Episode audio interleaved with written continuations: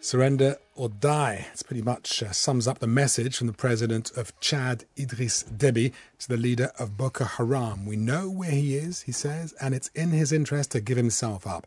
In recent months, the militant group's been active not just in Nigeria, but also in neighboring countries, with reports of incursions in Niger, Cameroon, and Chad.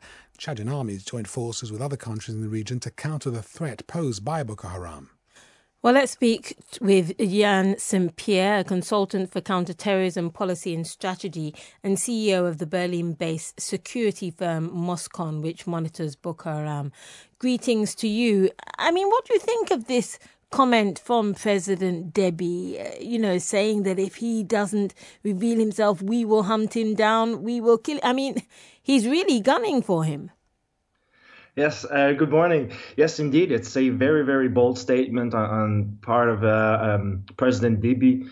Um, it is a, and not just in terms of, of claiming to know where Shekau is, but also of the due to the political ramifications it has, uh, especially with Nigeria.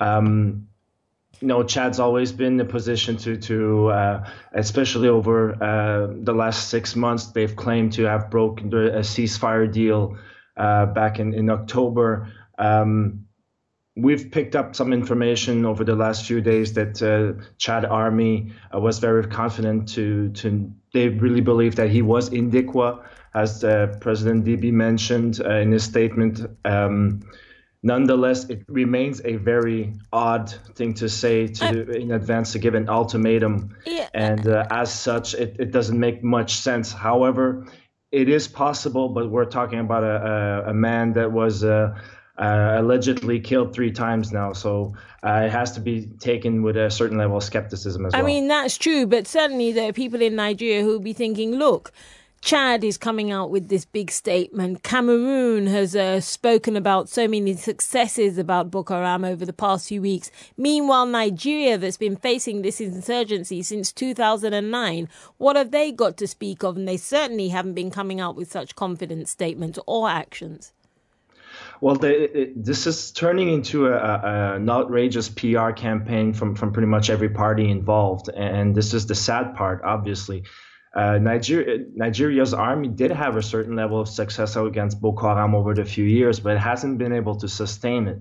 Now, the difference right now with, with Chad is perhaps, uh, and that's not to take anything away from, from Chad's army and, and, its success, but the support of France through Opération Serval, the, the cooperation in Mali, and its extension into Opération Barkhane, and this really close relationship they've developed. And as such, it's allowed um, Chad to have this certain level of confidence and try to show who is running the show, the, who is running the multinational joint task force. Well, well you, this... you've talked about, touched on something that many people are now wondering. Is it that these nations are acting independently or are they still united in the fight against Boko Haram? Because they do seem to be acting as separate forces who are talking about their own separate successes.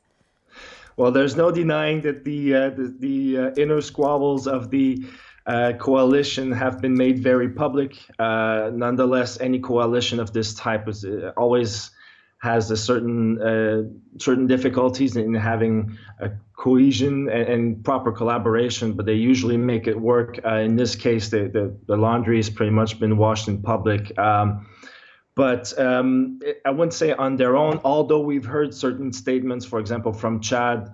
Um, some things we've been monitoring that Chad, uh, for example, has decided to act unilaterally.